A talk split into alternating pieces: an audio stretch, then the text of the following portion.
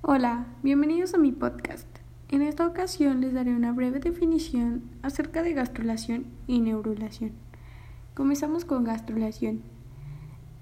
Es el proceso mediante el cual se forma a partir de la migración de poblaciones celulares ubicadas en el epiblasto. Un embrión trilaminar forma parte del desarrollo embrionario y ocurre después de la formación de la blástula. Esto es, que sigue a la segmentación o clivaje y tiene como consecuencia la formación de capas fundamentales del embrión. Capas germinales. Estos son 1. El ectodermo. Este es la capa externa, por ello formará parte de las paredes que constituyen el espacio que rodea el embrión. El saco amniótico. En efecto, de los límites periféricos del ectodermo se diferencian un grupo de células, los amniócitos, que continuándose desde el ectodermo se disponen cerrando la cavidad en cuyo interior queda coleccionado el líquido amniótico. Podemos distinguir dos partes de la capa, el ectodermo neural, denominado así por contener las células que darán lugar a la formación del sistema nervioso, y el resto de la superficie ectodérmica. El ectodermo no neural que dará lugar fundamentalmente a la capa de células cutáneas más superficiales, la epidermis. Segundo, mesodermo. Es la capa intermedia, es decir, las células forman parte superior de la capa que creció hacia el interior de la blástula y formará parte del sistema reproductor, el sistema excretor, el osteoartromuscular y el circulatorio. El principal componente mesodérmico está situado en el eje longitudinal del embrión, la notocorda, que tendrá un papel fundamental en los procesos de inducción neural sobre la capa ectodérmica subyacente.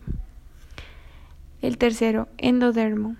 Es la capa de células más interna que se limita a seguir el proceso de incurvación embrionaria, dando lugar a la constitución del tubo endodérmico, que recorre el embrión longitudinalmente, desde la boca primitiva estomodeo hasta el ano, membrana cloacal. Las células del endodermo constituirán fundamentalmente las estructuras del tubo digestivo en referencia fundamentalmente a la mucosa digestiva. La gastrulación es el evento principal de la tercera semana de gestación. Comienza a finales de la segunda y termina a finales de la cuarta semana. A partir de la gastrulación se pueden definir la encefalización, una simetría de diferenciación entre el extremo encefálico y el extremo caudal del embrión, ya que el proceso sucede más rápido en el extremo encefálico y cuando éste ha terminado, aún no lo ha hecho en el extremo caudal. Bien, pues ahora continuamos con la definición de neurulación.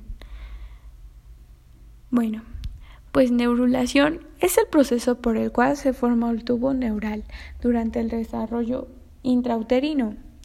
El tubo neural resulta fundamental para la diferenciación de las células del sistema nervioso central, mientras que las crestas neurales, estructuras asociadas a la que nos ocupa, lo son para la formación de los sistemas nerviosos periférico.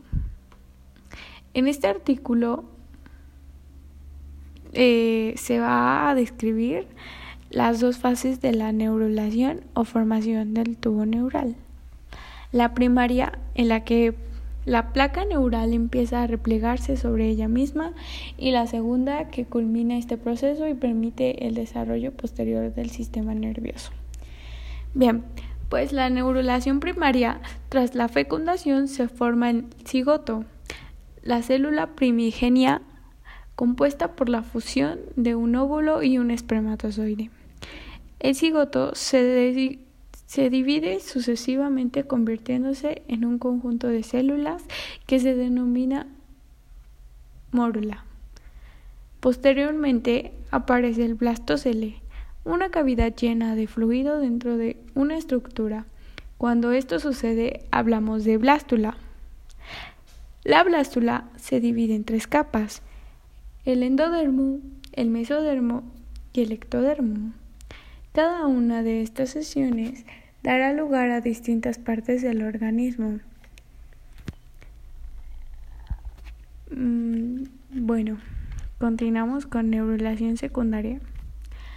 La neurulación secundaria es el proceso de que culmina la formación del tubo neural.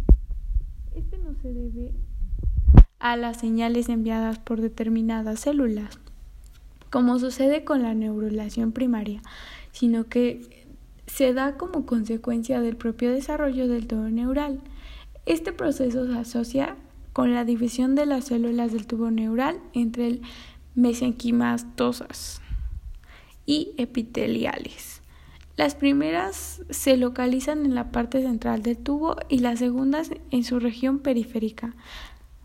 A medida que estas células se diferencian de forma cavidades entre los dos conjuntos. Las células mesenquimatosas que se localizan en esta parte del embrión se condensan y forman lo que conocemos como cordón medular.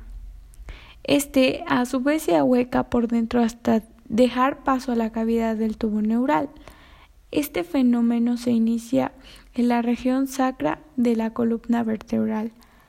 Así pues, mientras la neurulación primaria consiste en el repliegue de la placa neural sobre sí misma, la secundaria se corresponde en el vaciado de la cavidad del tubo neural, muy asociado a la diferenciación de las células del sistema nervioso del embrión.